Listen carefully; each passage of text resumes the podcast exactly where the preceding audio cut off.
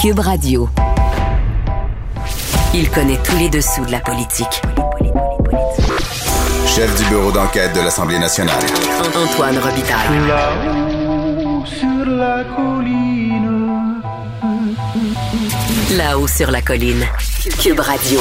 Bon jeudi à tous. Aujourd'hui à l'émission, Carlos Letao refuse de donner la note de passage au ministre des Finances, Éric Girard, pour sa mise à jour économique, notamment en raison de l'absence de mesures énergiques favorisant et préparant la transition écologique.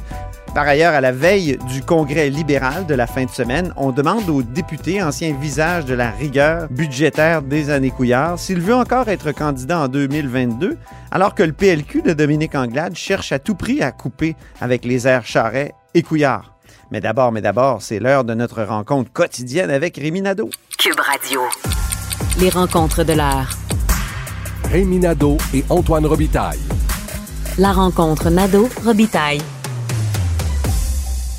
Et bonjour Rémi Nadeau. Salut Antoine. Chef de bureau parlementaire à l'Assemblée nationale pour le journal et le journal. Grosse journée encore, mini budget, euh, très généreux selon toi, euh, de- d'Éric Girard. C'est sa quatrième mise à jour économique.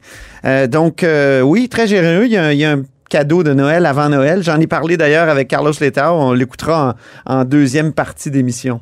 Ben, c'est ça, c'est sûr que là, ça permet au gouvernement Legault de bien, très bien terminer une semaine qui avait été autrement difficile avec tout ce qui s'est passé, la Ben oui. contradiction le- entre le, le rapport de la protectrice du citoyen, ce que Daniel McCann avait dit à l'enquête du coroner, toute la question des, des CHSLD qui est revenu, qui a fait mal.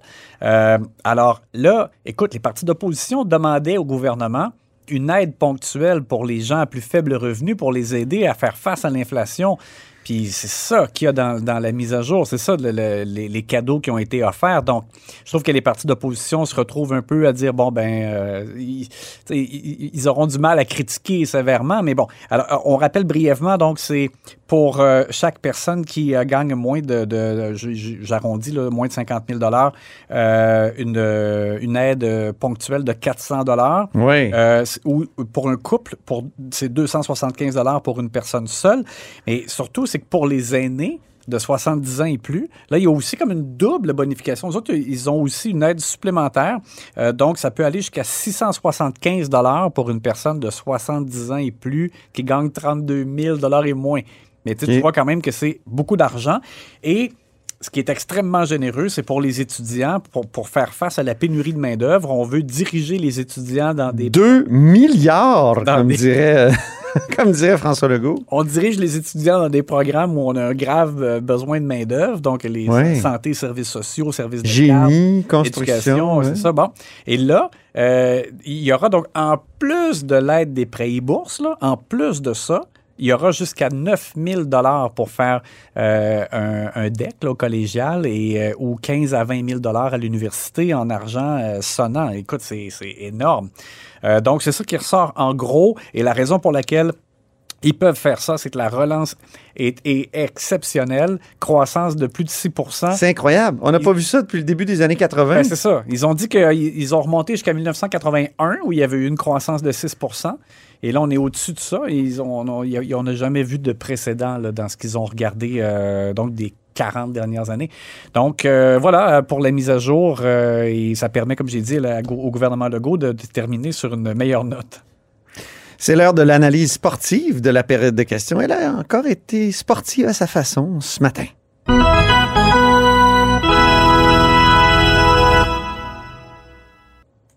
Si les deux dernières périodes de questions, ça a été l'indignation des oppositions, on dirait que ce matin, l'indignation a laissé place à l'émotion.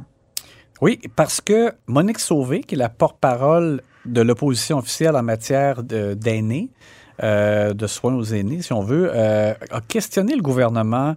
Elle cherchait à savoir qui a pris la décision, qui a fait en sorte que les proches aidants ne pouvaient pas entrer dans les CHSLD. Mm. On se rappelle tous dans la première vague. Euh, moi, je l'ai connu personnellement euh, avec ma propre mère. On, Mais oui, veux dire, on est, on est sûrement des milliers ma belle-mère aussi. à avoir connu des situations de ce genre-là. Et Monique Sauvé a été pris d'une émotion, elle n'a n'a pu retenir ses larmes quand elle évoquait le fait que euh, on était obligé de, de- de voir euh, nos proches à travers une fenêtre et pas être capable de leur prêter assistance et, et de venir euh, en aide et venir à leurs besoins. Euh, donc, on, on va écouter donc euh, un moment et, et la réponse de Christian Dubé qui était aussi euh, pleine d'empathie. Ça fait maintenant plus d'un an et demi que je cherche à comprendre, que je pose des questions à la ministre des proches aidants. Et j'ai cette image forte dans ma tête du proche aidant qui envoie la main à sa mère ou à son père par la fenêtre parce que c'est le seul lien qu'on lui permet d'avoir. Une fois pour toutes et pour eux, qui de ce gouvernement a pris la décision d'interdire l'humanité des proches aidants auprès des leurs dans leur dernier moment de vie? La ministre des proches aidants, la ministre de la Santé ou le premier ministre du Québec? Écoutons maintenant une partie de la réponse de Christian Dubé. Je me souviens aussi aller voir par la fenêtre ma mère qui est dans une RPA. On a tous vécu ça. C'est des moments excessivement difficiles. Mais je le répète, on a écouté nos experts au moment où on avait de l'information et on a pris les meilleures décisions pour les protéger. Quand on a dû pu réévaluer certaines décisions, nous l'avons fait, Monsieur le Président. Rémi, j'ajouterais aussi euh, dans la section émotion, euh, Dominique Anglade qui a quand même dit euh, Je sais ce que c'est que de perdre des, des parents dans une situation euh, tragique. Tragique, oui, en effet. Parce qu'elle faisait référence à ses parents euh, décédés lors du tremblement de terre en Haïti. Oui. Et, et sur le fond, moi, j'écoute, j'ai- compris l'émotion de Mme Sauvé. Je, je pense que pour elle, euh, on, on, s'est tous replongés un peu à ce que ça a été la première vague euh, euh, de la pandémie. Oui, de cette semaine, hein? De cette période-là, exact. C'est comme si on était retourné dans des blessures. Alors, je, je comprends donc que ça, euh, ça a été difficile pour elle. Euh, et- mais, mais sur le fond, il faut aussi se rappeler qu'à ce moment-là, bien que Marguerite Blais le dit d'ailleurs elle-même à un moment donné, qu'elle regrettait qu'on ait, que cette décision-là ait été prise ou que ça, que ça a été fait comme ça. Mais en même temps, il faut se rappeler qu'à ce moment-là, il y avait une crainte que, les, chaque personne qui entre Ben oui. soit un vecteur sûr. de transmission et que ça, ça continue d'empirer. Donc, il y avait aussi quand même... Il faut que les oppositions fassent attention aussi. Ouais. Il n'y a personne qui a voulu mal faire, je pense, dans Ouais. cette affaire-là. On le disait hier avec Paul Saint-Pierre Plamondon, qui allait jusqu'à dire qu'il y a peut-être des entraves à la justice, des gestes criminels qui ont été posés, en tout cas. L'accrochage du jour, ça, c'était beaucoup plus typique de la période des questions. Oui. Alors, Rouba Gazal, qui s'est levé, qui ah, voulait poser des questions, ben, a posé des questions à Pierre Fitzgibbon sur le fait que dans le cadre de la relance économique, le programme d'aide euh, en raison de la pandémie, il y a des entreprises qui ne correspondaient pas aux critères pour l'aide, mais qui ont reçu des montants d'argent en raison d'une enveloppe discrétionnaire du ministre Fitzgibbon et euh, posé des questions là-dessus. Euh, mais elle a C'est quand même la vérificatrice générale là, qui a souligné ça. oui, qui c'est ça qui a l'a ce point-là. Exactement. ouais. Alors, c'est juste que Mme Gazal employait des mots forts. Alors, Simon Jolin Barrette se lève et, comme il fait des fois, là, là, complètement découragé. Il a encore tapé et sur le bureau, hein? Ouais, moins, Oui, oui. moins fort que ce qu'on a déjà Oui. vu, mais quand même. Et, et Rouba Gazal est intervenu tout de suite euh, pour dire Hey, arrête de faire du mansplaining. Là, un, un terme qu'on qu'on utilise comme pour euh, décrire, dans le fond, quelqu'un qui essaie de rabaisser, par exemple, une Tu sais qu'il y a une traduction française, Ah la, oui. la mec-explication.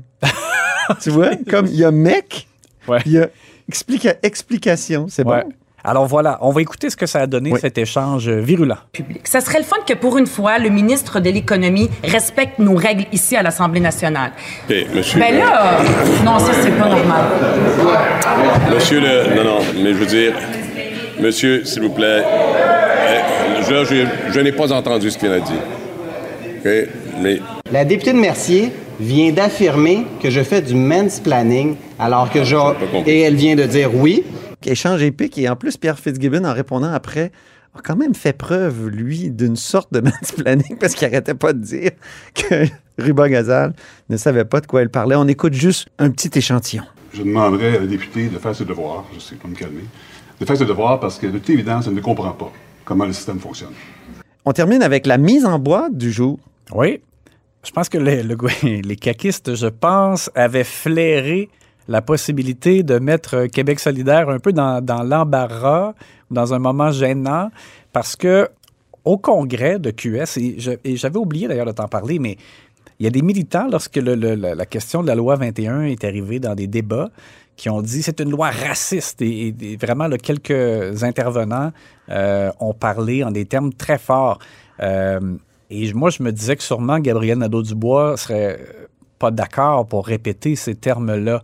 Et là, ben, euh, Simon Jeanin Barrette a présenté une motion dans laquelle l'Assemblée nationale réitère l'importance de la loi 21, la loi sur la laïcité, etc. Et, dénonce. Et dénonce l'amalgame Voilà. avec l'islamophobie. C'est ça. À la suite de ce qui s'est passé en Ontario. Et, et là, QS, lors du vote, s'est abstenu. Donc, Christine Labrie s'est levée. Elle a dit abstention. Et euh, Jolin Barrette avait euh, vraiment un gros, un gros sourire. Là. Je pense que justement, il disait Oh, OK, on vient, on vient de, de toucher une corde sensible. Puis on a eu l'explication de Québec solidaire qui nous a dit Ah, on voulait, on trouvait que le gouvernement faisait de la diversion. C'est quand même vieux cette histoire de d'amalgame entre le racisme et la loi 21. Ça datait d'il y a quelques jours, donc. ouais. Puis Gabriel Nadeau-Dubois, on lui a posé la, la, question avant la période de questions, à savoir est-ce que c'est une loi raciste? Et il a comme euh, fait une espèce d'exercice d'équilibre. Il a dit pas d'intention raciste. Il n'y a pas d'intention ouais. raciste dans la loi, mais là, il semblait dire mais il y a des effets. Qui... Mmh. Alors, alors on, on, a senti GND complètement entre l'arbre et l'écorce, vraiment là-dessus. Merci infiniment, Rémi. À demain. Puis euh, bonne fin de journée très intense de mise à jour économique. À demain.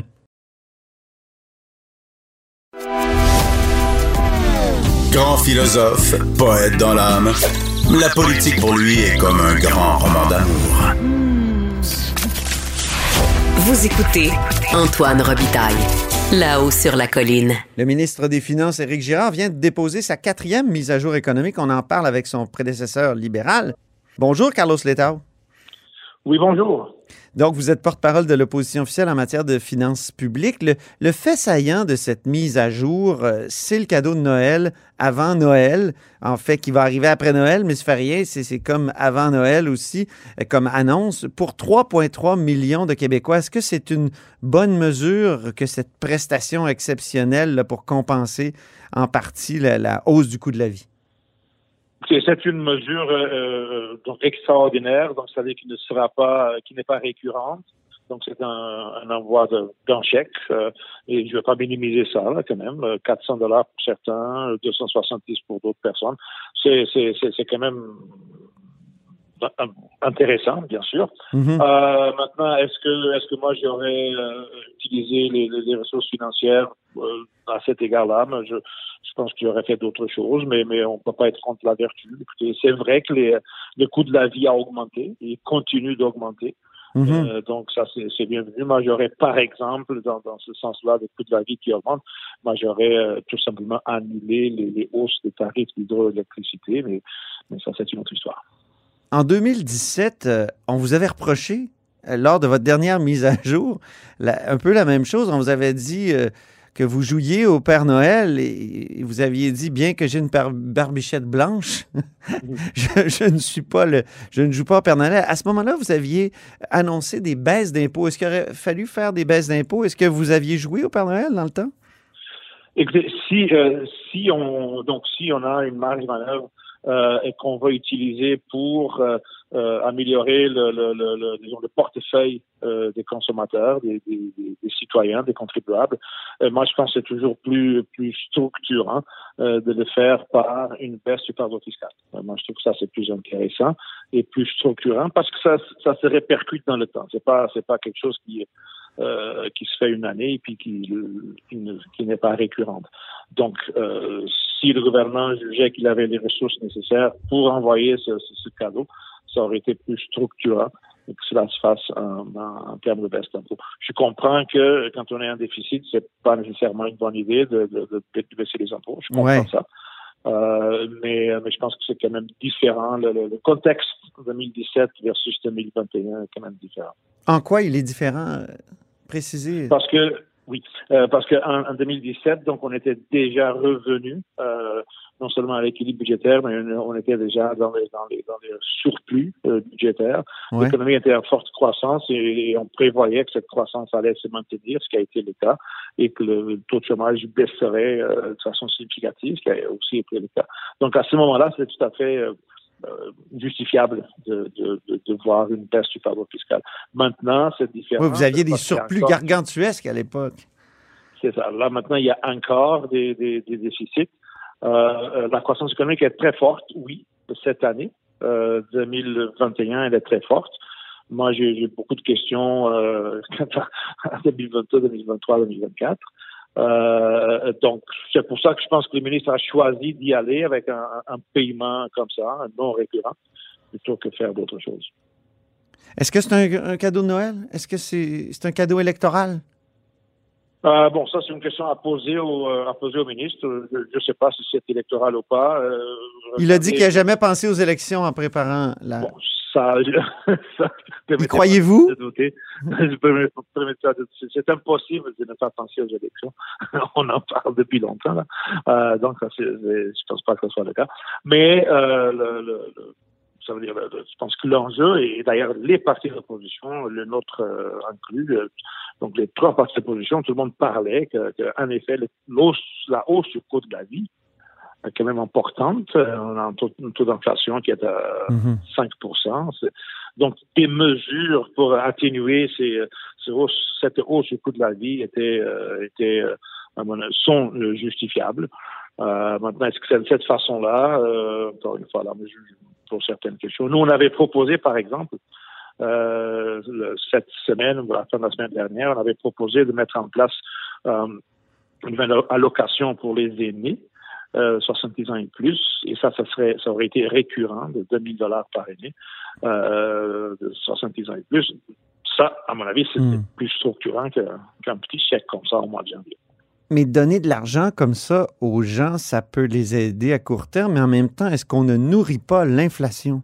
On est déjà en situation inflationniste et, certains disent à Ottawa que toutes les prestations que le fédéral a euh, données aux Canadiens, euh, et ça, ça, a contribué à l'inflation. Donc, est-ce qu'on ne combat pas le vice en nourrissant le vice d'une certaine façon? Je ne pense pas. Je ne pense pas. Je pense que le, le, le, toutes les allocations qui ont été euh, accordées en 2020, 2021 étaient pleinement justifiées euh, par l'énorme choc euh, qu'il y a eu de, la pandémie. Donc, c'est pas de, de, même nature. Et puis, quand on regarde les sources d'inflation, pourquoi il y a l'inflation maintenant, le, 5% d'inflation au Québec, pourquoi? Essentiellement deux choses. Les, les, prix d'énergie, ouais. le pétrole et autres, le prix d'énergie, le, le prix des aliments, et beaucoup d'interruptions de, de, dans la, la, la, la chaîne d'approvisionnement pour les produits industriels, ce qui est temporaire. Donc, c'est, on, on, assiste à un, un choc de, de l'offre. La demande est revenue rapidement. Euh, l'offre n'a pas été capable de, de, de répondre euh, à la même vitesse.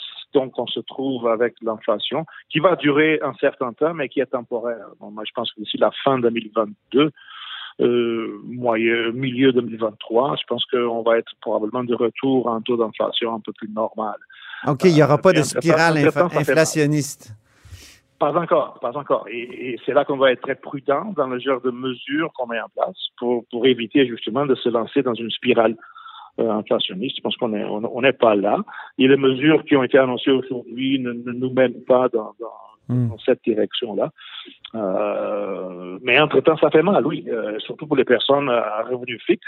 Oui. Euh, encore une fois, les, les surtout les, les, les aînés euh, et les personnes avec des revenus plus faibles sont des personnes qui souffrent le plus de cette inflation qui, qui est temporaire, mais, mais temporaire, ça ne veut pas dire que, que ça fait pas mal. J'ai l'impression que vous donnez une assez bonne note à cette mise à jour économique, du non. moins. Euh, euh, vous l'avez, vous l'avez regardé, vous, vous réagissez à chaud, là, je, je l'admets, mais j'ai comme l'impression que vous y donnez comme un 8 sur 10. Non, non, non, non, beaucoup non? moins que ça, parce qu'il manque, il manque un, non, non, non, je, je donnais moins que 5, moins que 5 sur 10. Ah bon? Euh, okay. Parce qu'il manque, il manque un, un, un énorme morceau. Ouais. cet énorme morceau, euh, c'est de, de, de, des politiques euh, pour faire face à l'urgence climatique et pour faire face à la transition écologique qui doit se faire. On parle beaucoup de rattraper l'Ontario là d'ici 2030 ou 2036, mais avant d'arriver à 2036 et à rattraper l'Ontario, il, faut atteindre nos cibles de réduction de GAS en 2030. Donc, l'effort ou le, le, le, le, oui, l'effort devant nous, la tâche qui nous attend euh, à cet égard-là est énorme. Mm. Euh, et je pense que la, la, la, la, mise à jour économique aurait été le, l'endroit idéal pour euh, ne serait-ce qu'annoncer le- le- les grandes lignes de- du, du projet CACIS. là. Il n'y a pas de projet. là. On dirait que M. Legault a été à Glasgow. oui, il était là, moi aussi, là, mais je pense qu'on n'a pas assisté aux mêmes, aux mêmes conférences. là. Mhm. Euh, Vous aviez cinq attentes, là. Euh, vous aviez euh, cinq attentes pour la mise à jour actuelle. Euh, économie verte, c'est pas là. Euh, crise du logement, il n'y a pas grand-chose non plus, je pense. Il n'y a pas, non, il y a, y pas grand-chose, il n'y a rien. Il n'y a vraiment rien. Et ce qui est intéressant à cet égard-là, c'est quand on regarde, euh, bon, on a un taux de croissance économique du PIB très fort en, de- en 2021. Ouais. Ok, très bien. Mais qu'est-ce qui a mené à cette hausse de- de- du PIB? Mais c'est justement un, un boom immobilier.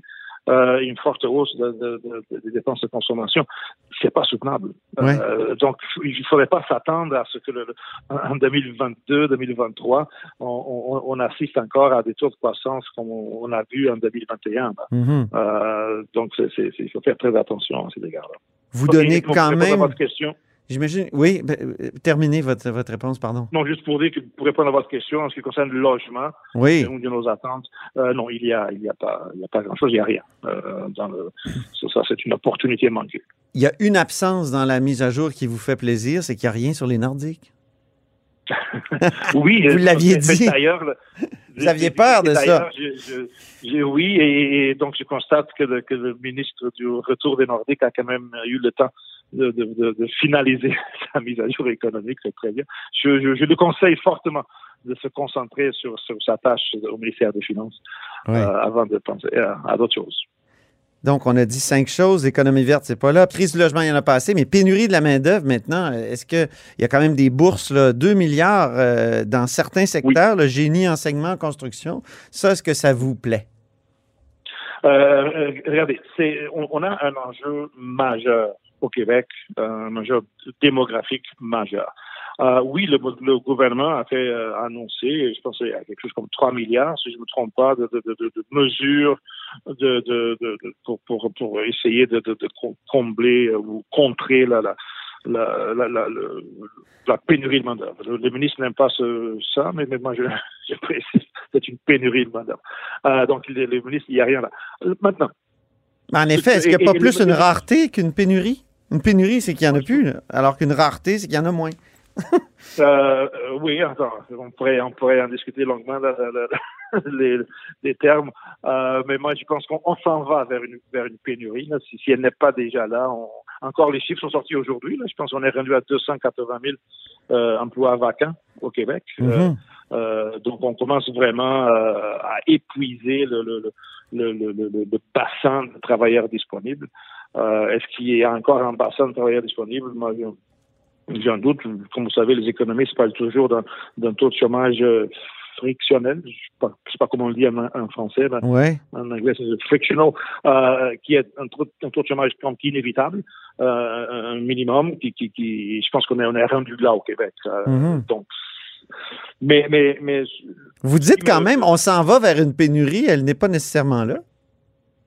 Euh, je pense, je pense qu'elle est déjà là, et, et- mais c'est, euh, mon, mon point, est, c'est qu'elle va s'intensifier Ouais. dans les années à venir, d'ici 2030, euh, d'ici 2035, euh, pour le- fermer le fameux écart avec, avec l'Ontario, qui, qui semble obséder le, le premier ministre.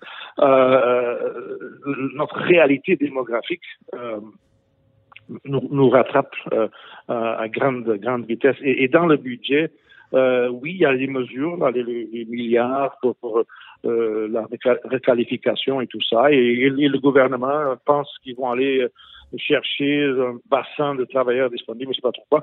Mais, mais, mais on ne peut pas inventer des êtres humains. Il n'y a pas une baguette magique qui va nous chercher Mhm. des, des personnes qui qui, qui sont pas là. Surtout quand on ne veut pas aller les chercher. Donc, il faut hausser les seuils d'immigration. À combien, selon vous? un parti, euh, un parti, je pense qu'on devrait faire ça. C'est une, une des mesures, c'est certainement pas la, la- la seule, mais, mais on peut pas. Et, regardez, surtout quand on parle de, de fermer l'écart avec l'Ontario, faut être sérieux. Là, le- euh, une des, euh, une des, des, des, des, des sources de croissance de l'Ontario, c'est justement une population qui, qui augmente rapidement. Ouais. Donc, Mhm. il faut faire face à cette, cette réalité aussi. C'est le congrès du Parti libéral du Québec en fin de semaine ici à Québec.